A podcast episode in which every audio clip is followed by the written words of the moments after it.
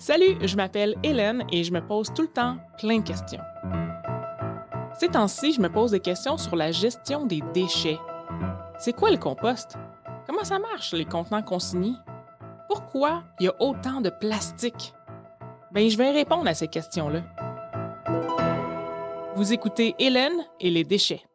Production originale de Savoir Média grâce à la contribution financière de Éco-Entreprise Québec. Malgré ce qu'on dit, la COVID-19, euh, c'est pas fini, hein? Je me suis sentie malade il y a quelques semaines. Des petits symptômes, là. Mal de gorge, petite toux, tête lourde. Eh bien, pas le choix. J'ai sorti mon kit d'autotest de COVID. Il y a donc bien du plastique là-dedans. Beaucoup des accessoires sont dans des petits sacs en plastique refermables. L'écouvillon, ça c'est la branche qu'on se rentre dans le nez. Les fioles de tampons d'extraction, ça c'est le liquide dans lequel on met notre chemu de nez. Les tubes d'extraction, ça c'est le tube dans lequel on met le liquide dans lequel notre chemu de nez a été. Et la buse, ça c'est l'embout qu'on met sur le tube d'extraction. Et tout ça, c'est en plastique.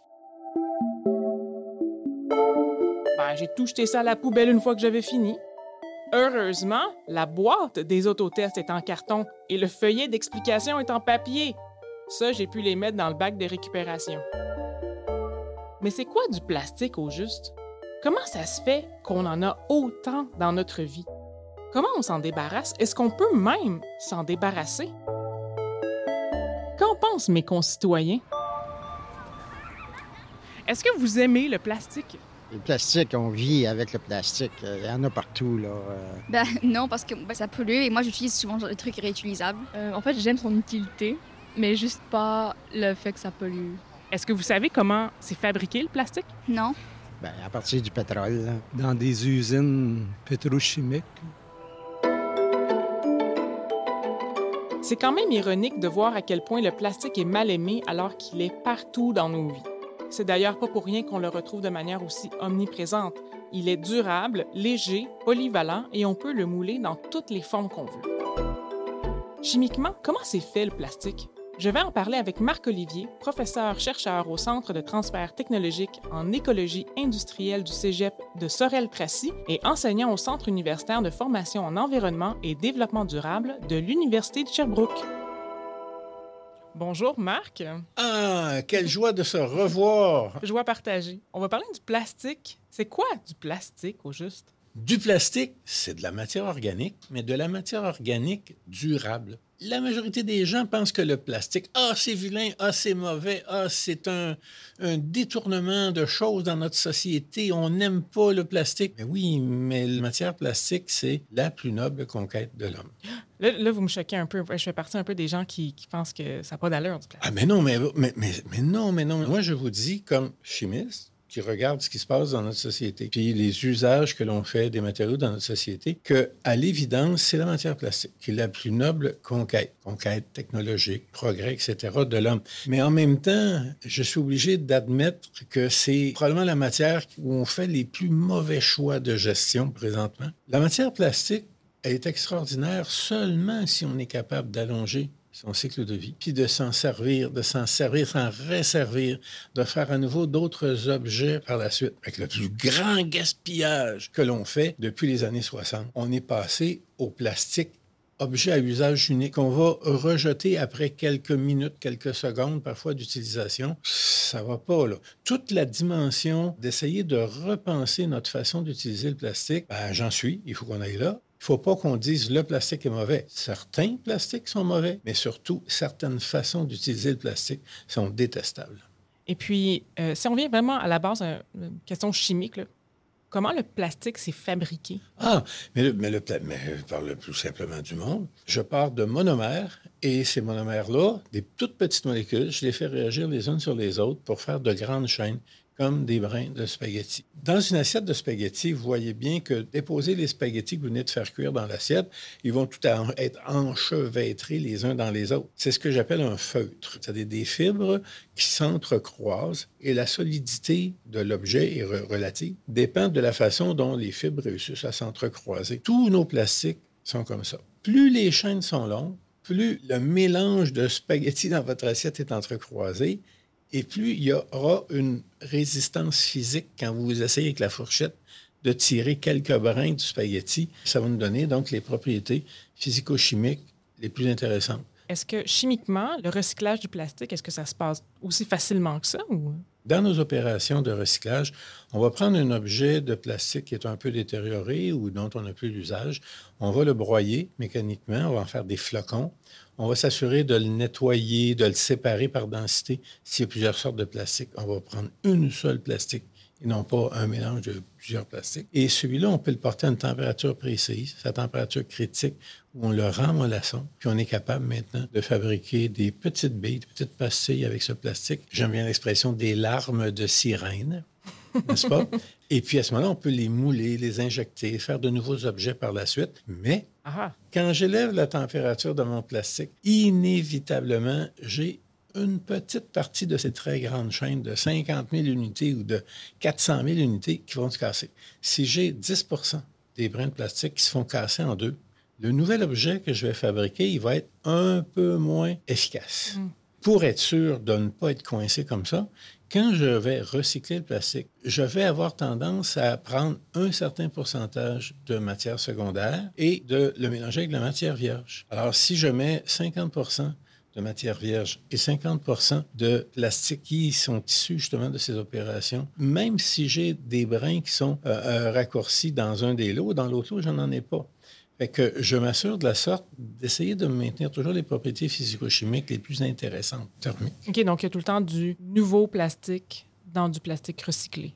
Il pourrait ne pas y en avoir si les objets que vous voulez fabriquer n'ont pas une exigence particulière. Quand je fais des règles en plastique pour les étudiants, je peux le faire uniquement avec des matières secondaires. Au cours euh, de la fin de l'hiver, euh, j'ai dû me tester pour la COVID et pratiquement tous les accessoires là, dans les kits d'autotest sont en plastique. J'ai dû tout mettre ça à la poubelle parce que c'était pas clair si c'était récupérable ou recyclable. Est-ce que c'est un exemple de mauvaise gestion de fin de vie?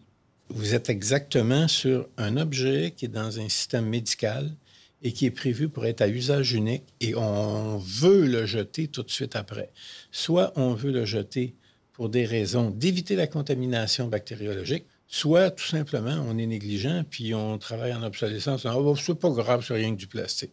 La pandémie est arrivée tellement vite que finalement, c'était pas à la mode de penser à faire une meilleure gestion des matériaux. Aujourd'hui, on regarde ça avec euh, recul, puis on dit, on a vraiment raté une belle occasion de faire quelque chose de plus cohérent.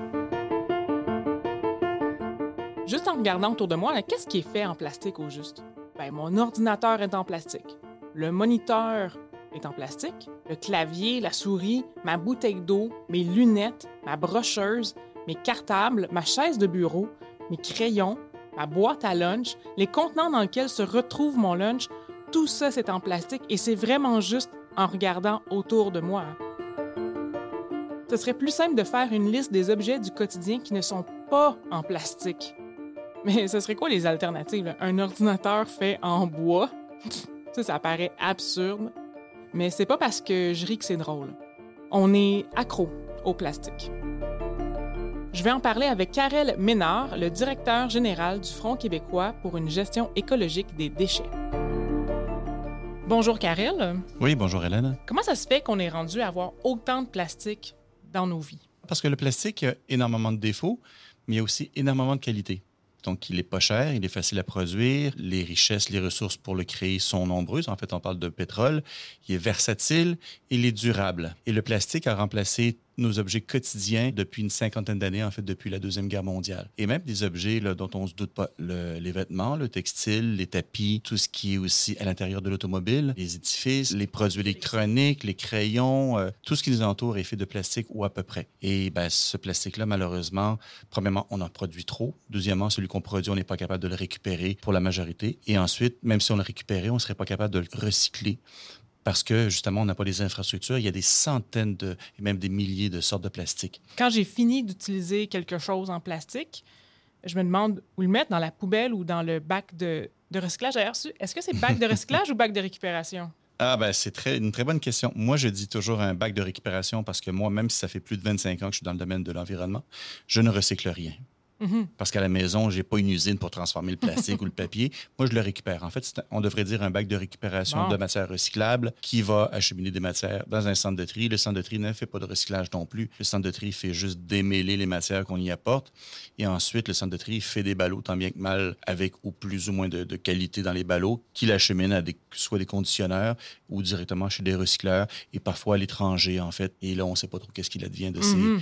de ces ballots-là. Mais là, je vais changer mon vocabulaire immédiatement. Ce sera bac de récupération. Si, mettons, je, termine l'usage d'un euh, produit en plastique qui est brisé ou j'ai juste terminé avec, je le mets dans le bac de récupération. On sait y penser, la vie continue. C'est pas vraiment une bonne idée de recycler systématiquement. Souvent, on utilise le bac de recyclage comme étant la solution ultime. C'est-à-dire, je peux consommer parce que je recycle à la maison. C'est-à-dire, ah oui, je peux acheter ça parce que l'emballage, de toute façon, je vais le, je vais le recycler. Donc, ça nous excuse un peu de notre Mhm. surconsommation et ça nous a créé un faux sentiment de sécurité par rapport à l'environnement et un faux sentiment, justement, de qu'on fait le bon geste. Je dis pas que c'est mauvais de récupérer à la maison. Au contraire, moi, je récupère naturellement, mais faut l'utiliser avec parcimonie. Quand je vois des bacs de récupération qui sont pleins, je dis qu'on a un problème. Mhm. Les bacs devraient être euh, pas si pleins que ça parce qu'on ne devrait pas consommer autant. Est-ce que, selon vous, il y a une solution à tout ce plastique? Euh, oui, mais elle ne viendra pas demain. En fait, il Mm. faut, se, faut se sevrer du plastique, littéralement. Mhm. 50% des plastiques qui sont produits, des objets en plastique, c'est pour l'usage unique. Regardez tout ce qui vous entoure. Souvent, c'est fait de plastique, premièrement. Et deuxièmement, la durée de vie, le, le temps d'utilisation est très, très bref. Est-ce que la réglementation pourrait être une solution pour nous sevrer du plastique? Ben, je pense que oui, ça fait partie de la solution, euh, davantage que l'approche volontaire. C'est-à-dire, on mise beaucoup sur le le volontariat, notamment des entreprises privées. Et ça, c'est une mode là, qui est arrivée depuis une vingtaine, trentaine d'années, où on laisse les entreprises le, le- le soin de s'autoréguler si on veut. On leur fait confiance. Et même les entreprises, maintenant, ont vraiment adapté leur langage. là. Maintenant, toutes les entreprises sont, sont vertes. Elles ont des logos avec des consonances environnementales. Leurs camions, même les camions de déchets, sont verts. Récemment, la Ville de Montréal a banni certains objets en plastique qui sont à usage unique, comme des euh, ustensiles de plastique. Est-ce que c'est un pas dans la bonne direction? Euh, oui, effectivement, on frappe là où ça fait mal. Et pour moi, c'est un peu mettre le pied dans la porte, si on veut, à d'autres mesures coercitives comme ça. Le Canada a des objectifs, comme je dis, esthétiques ou pour proté- protéger la faune et le paysage. C'est comme ça que c'est présenté. Tout le monde a déjà vu la tortue avec la paille dans le Oui, nez. Donc, oui, oui. le Canada bannit les pailles. Montréal aussi, mais c'est pas pour la même raison. C'est vraiment parce que la ville considère que le plastique à usage unique, notamment, ne devrait pas exister parce que le plastique est un problème. Point. Donc, c'est un peu pour justement commencer le sevrage au plastique. Et ça, je pense que c'est c'est très intéressant, même si concrètement, bon, c'est pas des tonnages énormes, mais c'est un très bon pas dans la très bonne direction. Merci beaucoup, Karel. Merci. Je me demande quand même ce que la régulation peut faire dans le cas d'objets comme les kits d'autotest COVID. J'aime vraiment pas ça le dire, mais l'usage unique ici, euh, bon, il se défend, comme c'est le cas pour euh, beaucoup d'objets médicaux. Imaginez si on devait stériliser à chaque fois un objet utilisé des centaines de fois par jour comme un thermomètre. Ben non, la place, un personnel soignant prend un genre de petit étui à thermomètre en plastique, évidemment, le met autour du thermomètre, prend la température de la personne malade et le jette et passe au suivant. Beaucoup plus rapide, tout en étant hygiénique. Mais est-ce qu'on pourrait recycler tout ce plastique? Est-ce que ça vaudrait la peine? Parce que le recyclage, comme l'a dit Karel, ça ne vient pas sans coût, hein, à la fois très matériel, mais aussi environnementaux. Pour en avoir le cœur net, je vais m'entretenir avec Philippe Quentin, le vice-président aux affaires publiques et relations gouvernementales d'Éco-entreprise Québec. Bonjour Philippe. Bonjour Hélène. Tout d'abord, pouvez-vous m'expliquer c'est quoi Éco-entreprise Québec? Oui, bien, Éco-entreprise Québec ou EEQ euh, pour euh, les intimes, on pourrait dire ça comme ça. On existe depuis 2005. On est l'organisme qui, finance la collecte sélective au Québec. Donc, en fait, depuis 2005, c'est obligatoire pour les entreprises qui mettent en marché, qui mettent sur le marché des contenants, des emballages, des imprimés, de financer le service de, collecte sélective, donc la collecte, le transport, le tri, le recyclage, conditionnement des, euh, des matières. Concrètement, comment ça fonctionne? C'est qu'on va col- collecter des informations, des données dans des déclarations annuelles de ce que les entreprises mettent en marché comme emballage. On va ensuite collecter un montant associé à la tonne euh, pour ch- chaque type d'emballage. Puis une fois qu'on a ramassé cet argent-là, ben on la donne à Recyc Québec. Puis euh, elle la distribue ensuite aux municipalités. Récemment, on a été nommé organisme de gestion désigné par le gouvernement du Québec dans le cadre de la réforme euh, de la collecte sélective sur la responsabilité élargie des producteurs. Donc, on se trouve à être le chef d'orchestre de tout ce système-là. On est le gestionnaire qui intègre tout le système. Donc, on passe de la collecte du transport, on va jusqu'au centre de tri, puis ensuite au recycleur et conditionneur de cette matière-là. Puis finalement, on s'occupe aussi de toute la communication pour que ça fasse du sens pour le citoyen. C'est quoi la responsabilité élargie des producteurs? La responsabilité élargie des producteurs, ou ce qu'on appelle le, la REP, c'est que ça couvre l'entièreté du cycle de vie d'un produit ou d'un emballage. On peut vraiment élargir donc la responsabilité à l'ensemble des étapes euh, jusqu'à la fin de vie utile du produit ou euh, au moment où est-ce qu'il devient, euh, qu'il prend une deuxième vie sous une autre forme. Puis la REP collecte sélective ou la REP consigne, parce qu'il y a aussi une REP pour, pour la mhm. consigne, c'est vraiment là, des, des, REP de nouvelle génération. On exige beaucoup plus de systèmes qui existent déjà depuis longtemps, parce que la consigne puis la collecte sélective, c'est quand même en place depuis plusieurs décennies. Donc, on ne veut pas juste aller avec un statu quo. On, tout particulièrement, là, on demande beaucoup au niveau de la traçabilité en aval. Il faut savoir jusqu'où va la matière, c'est quel chemin qu'elle prend pour pouvoir s'assurer qu'elle prend deuxième vie pour euh, faire un nouveau produit avec. La performance environnementale euh, qui est assez pitoyable en ce moment, ben, l'objectif, c'est qu'elle soit bonifiée grandement avec, le, avec la traçabilité. Qui les producteurs qui sont, euh, entre guillemets, qui sont chez vous?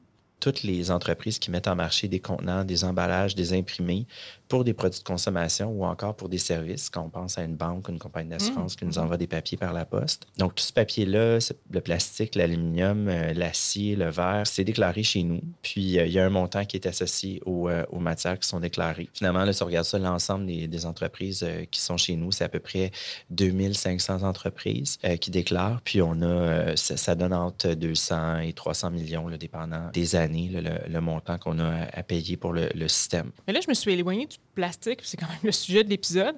Euh, il y a un mot que j'ai vu souvent dans mes recherches sur le plastique et le suremballage qui va souvent avec, c'est éco-conception. C'est quoi l'éco-conception? Ben, l'éco-conception, en fait, c'est de s'assurer qu'en amont, la phase de production, c'est souvent ce qu'on appelle la phase de conception ou de design, qu'on considère tous les critères de fonctionnement d'un emballage. Donc, à toutes les étapes de son cycle de vie jusqu'à la fin de la vie utile de ce produit-là. Donc, il faut s'assurer qu'il y ait un impact qui soit positif durant la durée de sa vie. Donc, on regarde, on s'assure un peu d'avoir un équilibre pour pouvoir arriver à avoir un juste emballage. La façon dont la réforme va se faire ici, on n'oblige pas dans le règlement à faire de l'éco-conception. On va comme créer une espèce de carcan dans lequel on ne pourra jamais vraiment sortir. Donc, c'est pour ça que l'éco-conception est rendu quelque chose d'assez, assez central mhm. dans la discussion qu'on a avec les producteurs.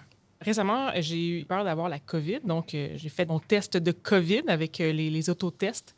J'ai été surprise par euh, tout le plastique qu'il y avait là-dedans. J'ai pas eu l'impression que ça avait été éco-conçu. Est-ce que ça aurait pu être éco-conçu? Est-ce peut-être que ça a été éco-conçu? C'est difficile à dire parce que dans le domaine médical ou le domaine alimentaire aussi, c'est des domaines qui sont extrêmement réglementés. Il y a vraiment beaucoup de critères qui doivent passer en premier avant l'éco-conception d'un produit. C'est s'assurer que ce soit aseptisé, euh, qu'on pense à la salubrité, euh, qu'on pense aux barrières pour s'assurer qu'il ne puisse pas avoir de, de migration de matière d'un à l'autre, qui font en sorte que souvent, même si on n'oblige pas que le plastique soit utilisé, pour toutes sortes de raisons. Ça finit par être la matière qui finit par s'imposer. Quand on regarde ça d'un point de vue coût et impact, peut-être que le plastique, c'est souvent l'endroit où est-ce qu'il y a l'équilibre, mm-hmm. puis qu'on ne peut pas réussir à avoir quelque chose qui est, qui, est, vraiment idéal, qui est parfait. Le plastique, c'est vraiment celui qui était le plus près de ce qui pouvait être couvert. Les plastiques, ça fait quand même un peu euh, paniquer. Est-ce que selon vous, on pourra s'affranchir un jour du poids du plastique? Je pense qu'il faut se rendre compte qu'à un moment donné, c'est associé à notre mode de vie, au choix que nos sociétés font. Si on regarde par exemple dans le cas du, du médical, il y a 30, 40 ans, on stérilisait des produits. Aujourd'hui, on choisit d'utiliser des produits à usage unique. C'est quand même des choix qui ont été faits. Donc, dans des choix de gestionnaires dans les hôpitaux, des choix de sociétés euh, qui, ont, été faits. Aujourd'hui, on vit un peu la cascade de toute l'accumulation des décisions qu'on a prises pendant 20, 30, 40 ans. Euh, puis ça devient un peu difficile de pouvoir s'en sortir. Peut-être que ça peut donner le vertige même pour plusieurs, puis je pourrais les comprendre. Euh, je pense que la bonne nouvelle, euh, si on regarde ça du point de vue de, la réforme qu'on va avoir pour la collecte sélective, c'est qu'en ce moment, c'est pas tous les plastiques qui ont des solutions de recyclage parce qu'ils peuvent pas nécessairement être triés positivement pour être mis dans des ballots puis pour pouvoir être revendus parce que souvent, il n'y a pas nécessairement le marché associé au volume. Bien, avec la réforme, l'idée, c'est de pouvoir trouver des solutions pour tous les plastiques qui sont dans l'industrie d'emballage. On va avoir des cibles de performance très strictes à pouvoir respecter. L'idée, c'est de pouvoir euh, remettre dans le système du plastique pour remplacer la matière première, donc le, le pétrole, pour refaire du plastique avec du contenu recyclé. On va avoir une approche qui est circulaire. C'est un peu ça l'intérêt de la réforme euh, de la collecte sélective. Puis, euh, ben, on va pouvoir ensuite s'assurer avec la traçabilité de pouvoir communiquer aux citoyens qu'est-ce qui se passe avec ça. Positivement, on va avoir plus de matières qui vont être acceptées dans le bac dans les prochaines années, puis on devrait être en mesure de trouver plus de débouchés pour ces, pour ces matières-là. Merci beaucoup, Philippe. Il y a un joueur, ou plutôt une joueuse, dont je n'ai pas encore parlé lorsqu'il est question de plastique, la recherche. C'est après tout la recherche chimique au niveau moléculaire qui a créé les plastiques. C'est peut-être donc la recherche encore qui pourrait aider à trouver des solutions. J'en parle avec Karine Auclair, professeure au département de chimie de l'Université McGill et chaire de recherche du Canada en antimicrobiens et enzymes vertes, qui fait partie du groupe de recherche Open Plastic. Bonjour, euh, prof Karine Auclair. Bonjour Hélène. Pouvez-vous me présenter le projet Open Plastic? Oui, Open Plastic, c'est un grand consortium de chercheurs qui est subventionné par Génome Canada, Génome Québec et Ontario Genomics à un niveau de 7,9 millions de dollars. Le but de Open Plastic, c'est de développer des méthodes de recyclage des déchets plastiques en utilisant des microbes ou des molécules du vivant qu'on appelle des enzymes. C'est quoi une enzyme au juste? Les enzymes, c'est des grosses molécules qui sont produites dans les cellules pour accélérer des réactions ou des changements qui sont nécessaires à la cellule. Les enzymes sont une ressource renouvelable, non toxique, biodégradable, très sélective et sécuritaire. OK. Entre autres, sont utilisées depuis 1914 euh, dans les détergents, depuis des siècles dans l'industrie alimentaire comme dans la production des fromages. Les enzymes aident à dépolymériser le plastique. La dépolymérisation, c'est quoi au juste? Les polymères, c'est une chaîne de molécules identiques collées une sur l'autre. C'est des grandes, grandes molécules très longues. Donc, les enzymes vont spécifiquement briser le lien entre deux de ces molécules-là. Quand on va récupérer les molécules de départ, puis on va pouvoir les réutiliser pour les repolymériser, on obtient un plastique de la même qualité. Si on sait qu'avec des enzymes, on peut prendre n'importe quoi, même le polyester des vêtements, le textile, euh, les couleurs, c'est pas grave parce que les enzymes sont super sélectives. Merci beaucoup, prof Karine Auclair. Ça a été un plaisir et ça me donne espoir. euh, Bien, merci pour votre intérêt. Ça fait vraiment plaisir d'être ici. J'ai l'impression qu'on est dans une ruelle sans issue avec le plastique. On s'est avancé sans trop regarder à l'avant pour voir s'il y avait une sortie de secours, et là on est rendu au bout et il n'y a presque pas d'ouverture pour se faufiler. Pratiquement tout le plastique qu'on a produit depuis qu'on sait comment produire du plastique est encore parmi nous. Mais là, je vous entends, hein? Oui, en effet, le plastique se recycle. Mais en ce moment, il ne se recycle pas super bien. Il faut faire du nouveau plastique pour avoir du plastique recyclé. En plus, il y a beaucoup de types de plastique différents. On ne sait pas nécessairement de quel plastique est fait la tonne d'affaires en plastique autour de nous, ce qui fait qu'on pourrait en jeter qui pourraient être recyclés. Et ça, c'est l'autre chose. hein. Il y a tellement d'objets faits en plastique. Mes lunettes, verres et montures sont faites en plastique, alors que ma grand-mère portait des lunettes avec des montures en métal et des verres en verre. Bon, ma grand-mère est quand même pas mal âgée, c'est vrai, mais c'est ça, hein. Le plastique, ça existe depuis un peu plus de 100 ans et on est déjà noyé dedans. Imaginez, ce sera quoi dans un autre 50 ans, 100 ans, 300 ans, 700 ans? Ah. C'est ça que je disais, hein? Une ruelle sans issue. Mais au lieu de paniquer sur l'avenir, on peut agir ici et maintenant.